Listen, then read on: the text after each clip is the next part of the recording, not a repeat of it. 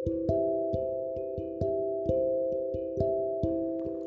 んにちは、スピリチュアルコンサルタントのまさみです。都内で完全紹介制スピリチュアルコンサルティングサロンバニラス会を主催しています。2009年スタート。えー、今年で11年目かなになります。新たな10年目の取り組み、ポッドキャスト始めました。日常の役立つここだけのスピリチュアルの話できたらと思っております。ブログでも、えー、セッションでのお話とか受け取ったメッセージのシェアをしています。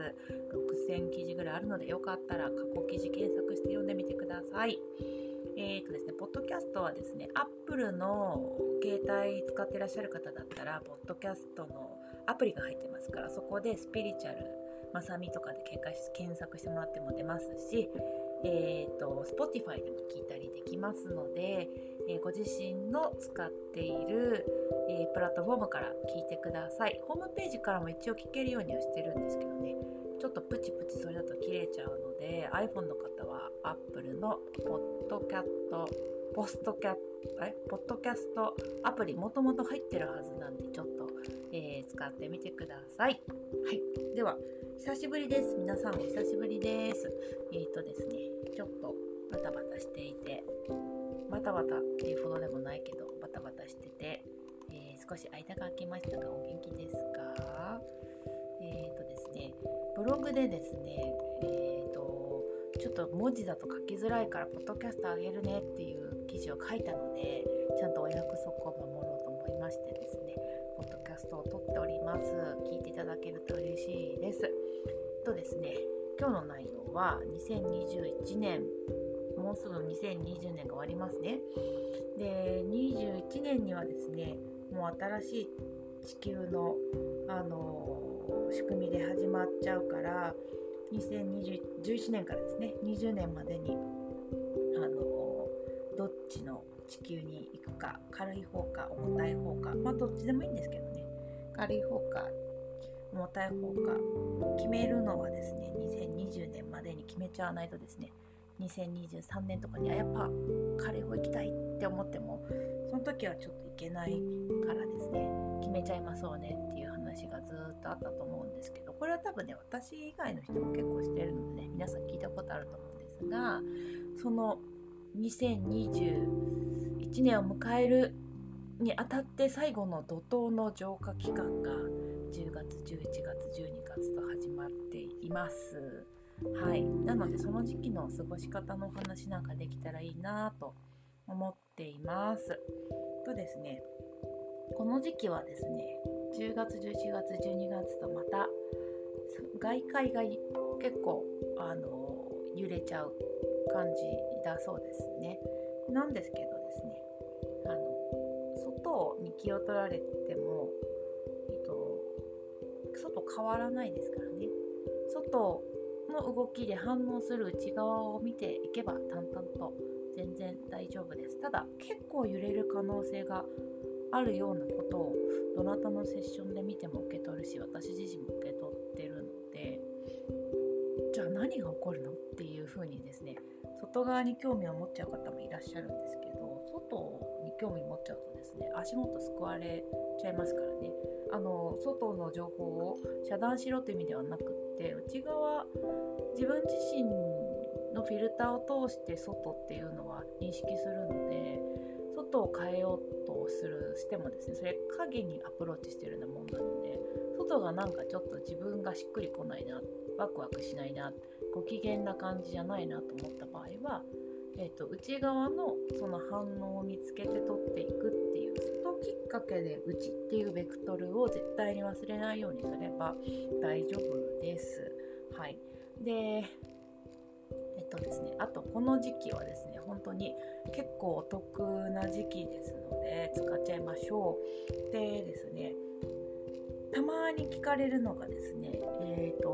もう私以外のこのスピリチュアルコンサルタントとかカウンセラーとか、まあ、いろんな職種ありますけどスピリチュアル界隈の人たちがですね結構前から2011年ぐらいからですよね。あの、もう2020年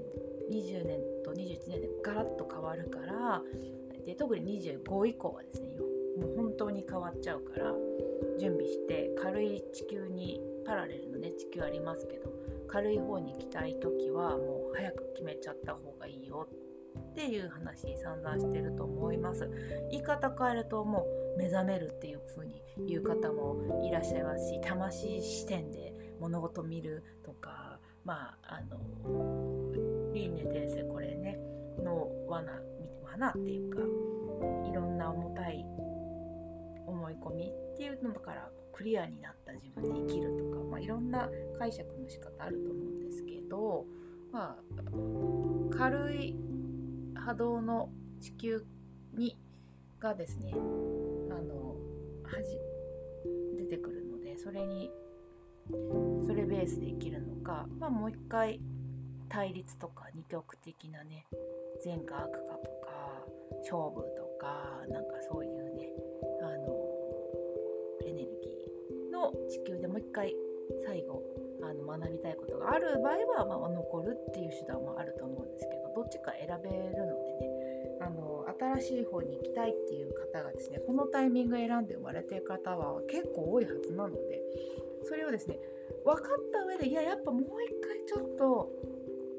勝負とかあの正義二元的なものとかにとらわれきっちゃってて抜け出せなかったからもう一回それやるわ。それでちょっと心残りの学びがあるからもう一回それやるわっていう方は別に残ってもいいと思うんですけど。いやいやもう次行きたいんだよって本当は思ってたのについついあの勝負とかですね頑張るとかですね。あのなんだどっちが正しいとか、えー、人から見てどうだろうこうだろうっていうあの外側ありきの、えーと、選択みたいなもののにですね没入しちゃってちょっと本来の自分を見失っちゃって本当は軽い方に行きたいのにそれ忘れちゃってる方とかあとはですね魂じゃなくて心とか体のレベルで生きちゃっててで魂で生きるって決めてたのにすっかり体とか心とかにとらわれちゃって忘れちゃってるっていう方は急いで思い出してっていう感じの時期になります。でこういう話するとですね結構怒っちゃう方もいらっしゃって先民的だみたいななんかそれじゃあ、まあ、アセンションって言い方もする方もいらっしゃったりとかすると思うんですけどなんかそのすごい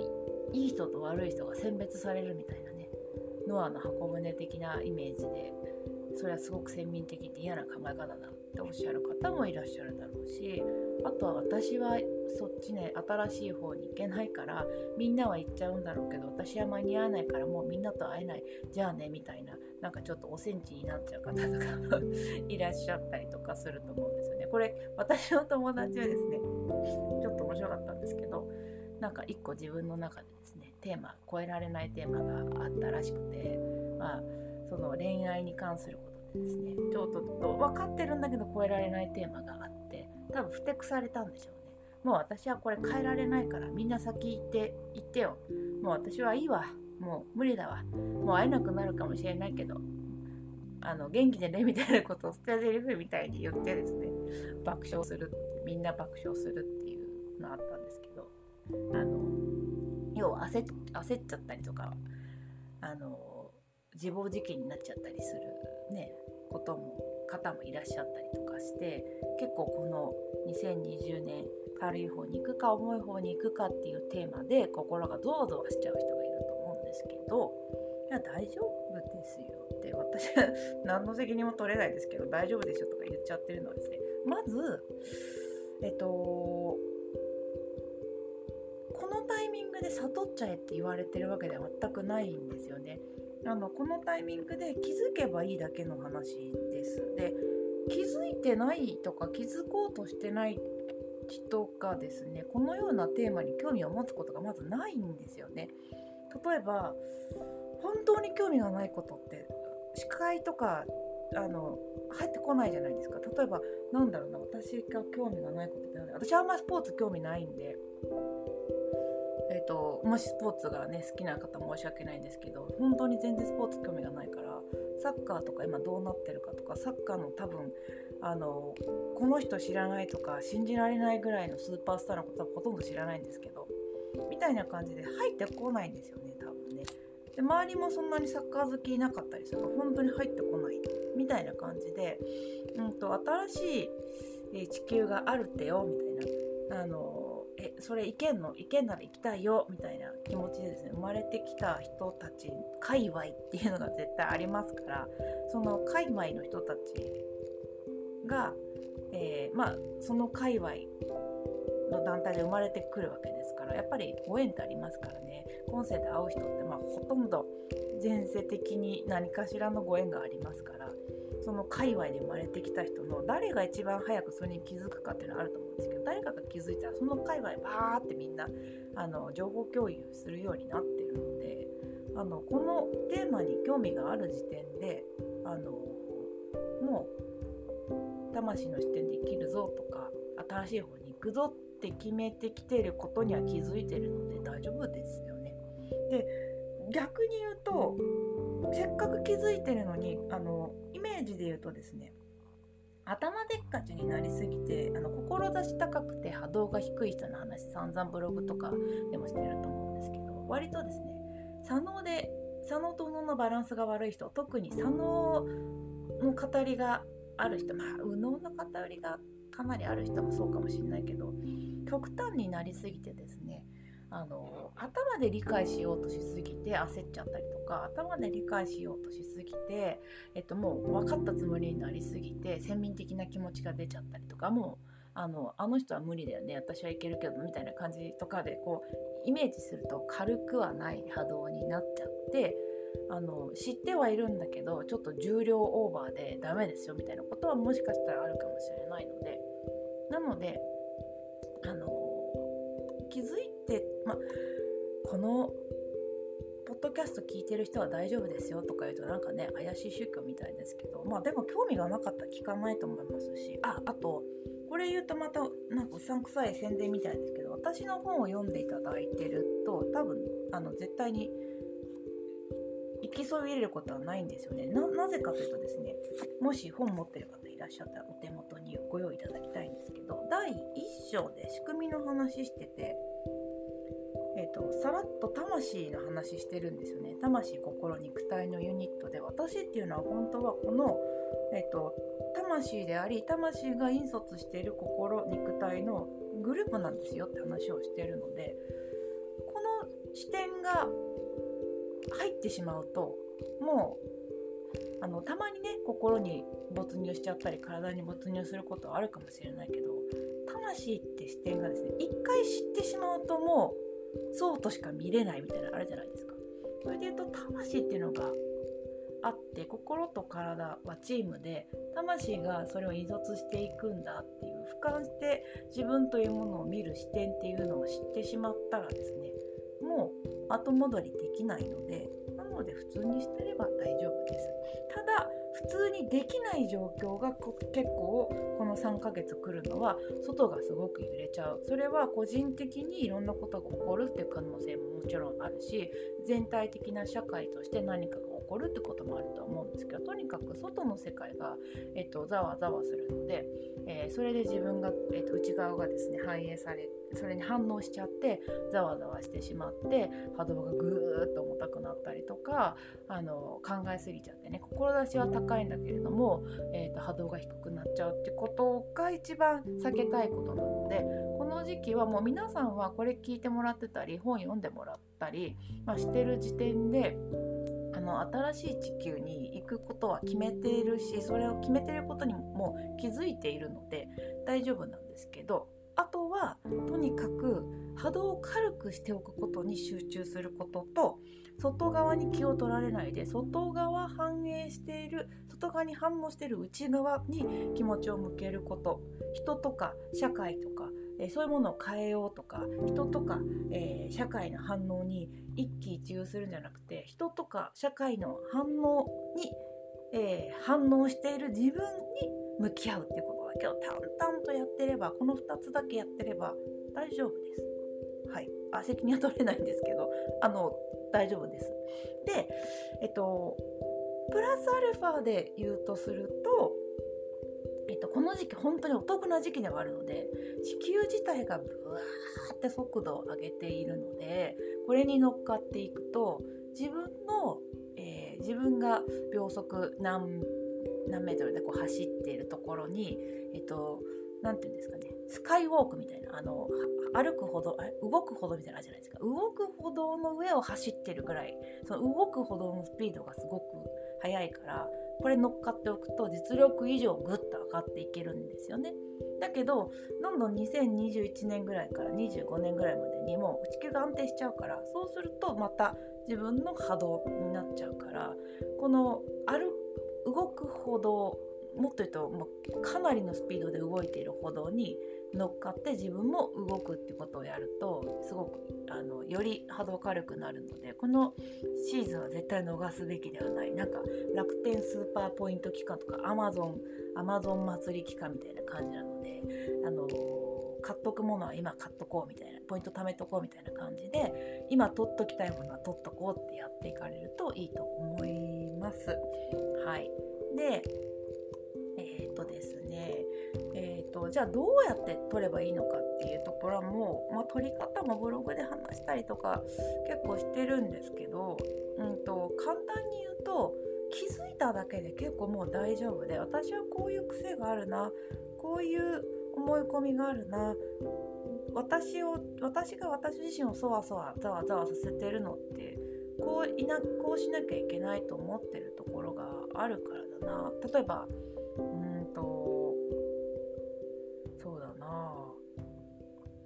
人怒ってる人とかこう感情が感情がねあのすごく自分でコントロールできない人の、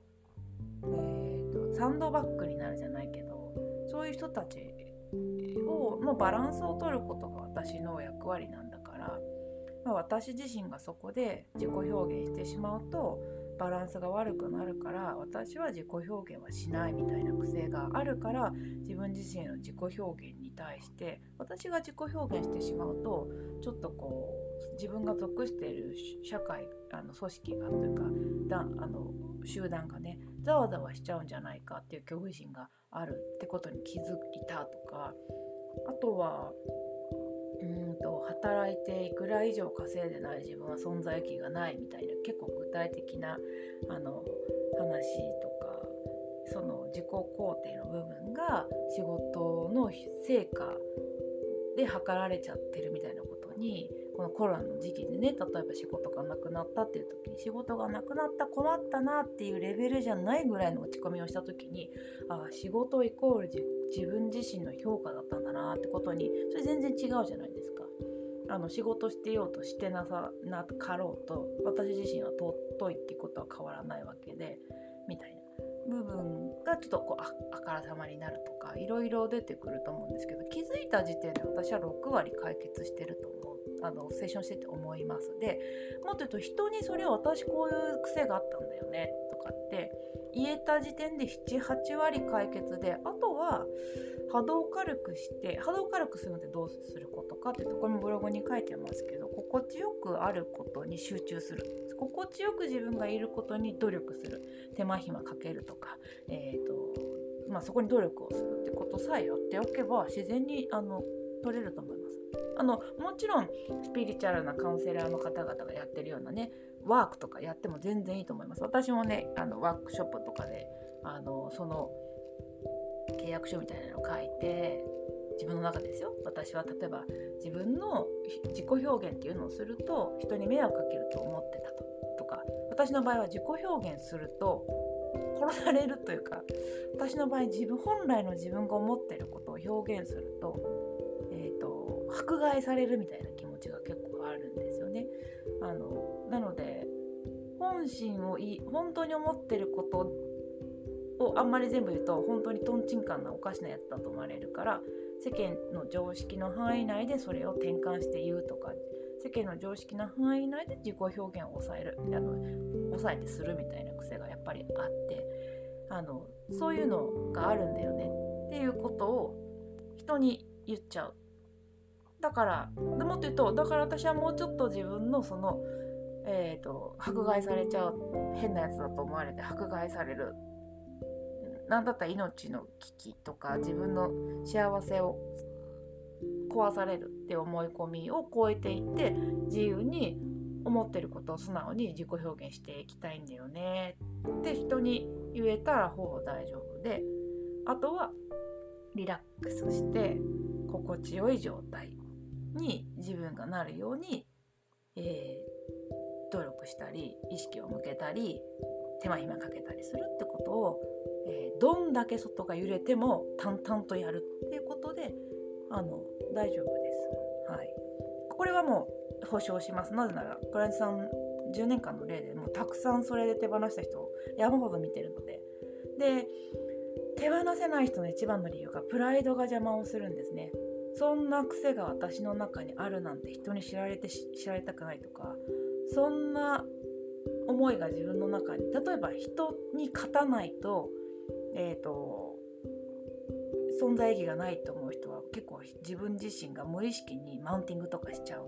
そんな自分に気づいたらマウンティングすることで自己肯定を無理くり作ってた自分とかがっかりしちゃうじゃないですか。そんな人に言えないとか。例えば自分自身の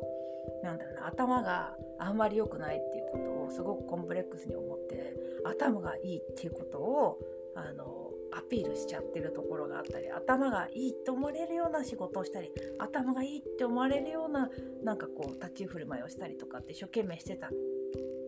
みたいなことに例えば気づいたとするとかっこ悪いなと正直思うじゃないですかそんなもん人に言えないよ恥ずかしいとかってなってしまうと隠蔽の方に走っちゃうのでず自分があのまあ自分も人も成長中ってねあの本にも書いてますけど別に癖があるからどうこうじゃなくて癖はあるもんなんでね。あの人によって違いますけどであともっと言うとですね自分にとってはなんて恥ずかしい癖なんだと思ってるようなことって人から見たらそうでもなかったりするんですよね。人はもう自分の癖が一番恥ずかしいと思ってるので人ももうなそれが何なのって大体私の私もですねセッションしててクライアントさんがもう勇気を振り絞ってこれ見てっていう感じでセッション中エネルギーとしてですよ出してくれるものって。えそれそんなダメなこと？って思うことがほとんどなんですね。うわーって思うことってほんとめったにないから。なので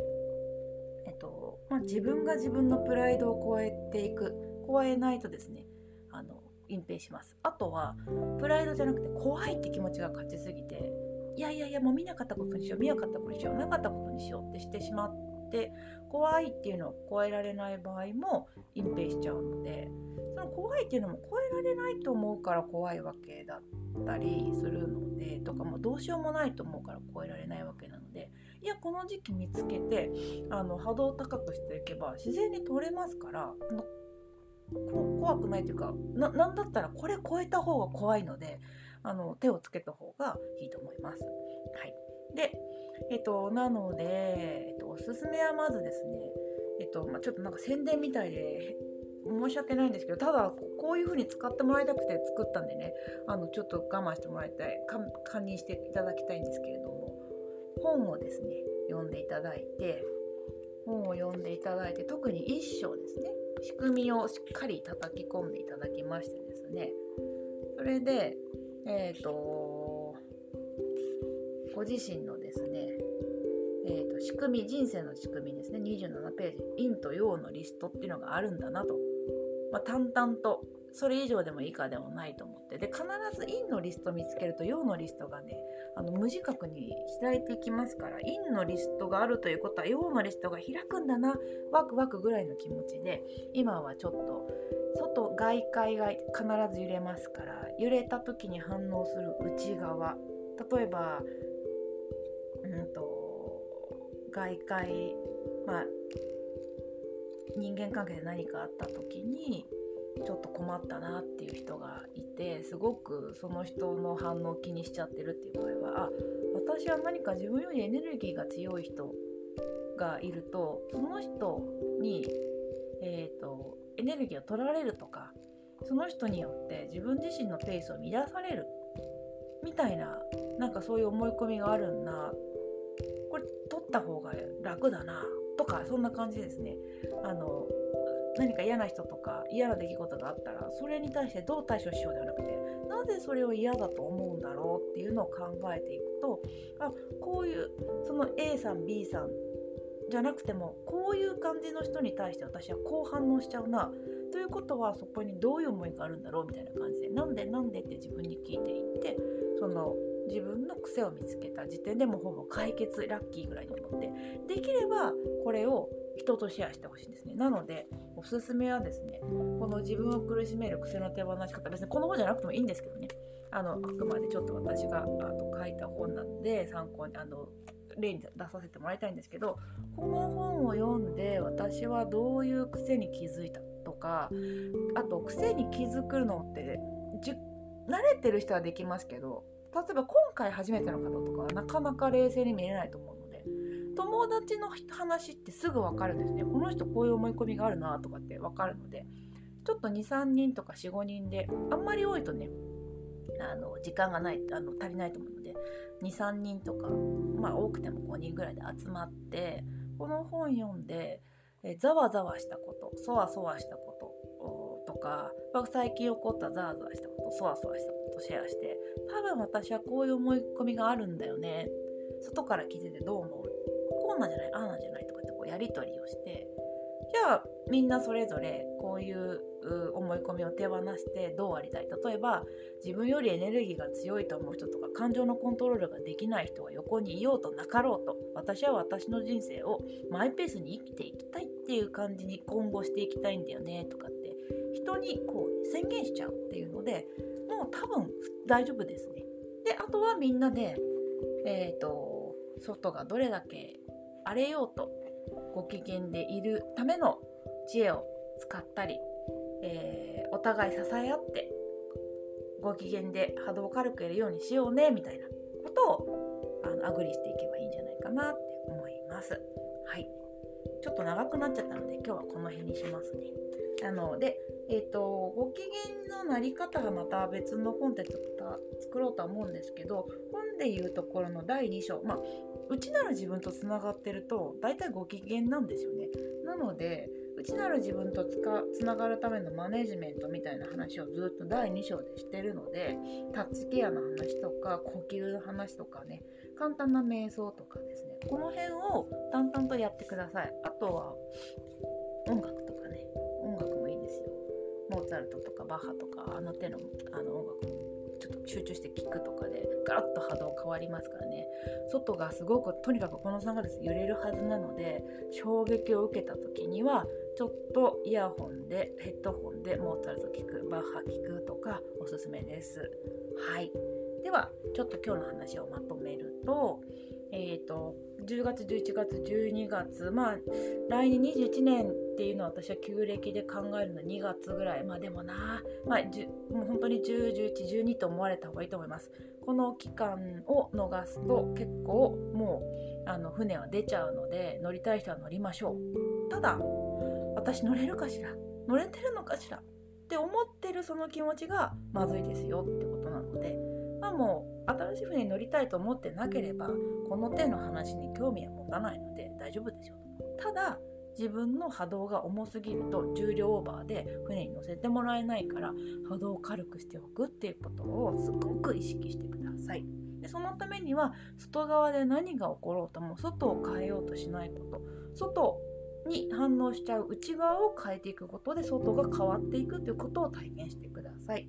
であと,、えーと、ラッキーなことで言うとこの3ヶ月とにかくもうググググッと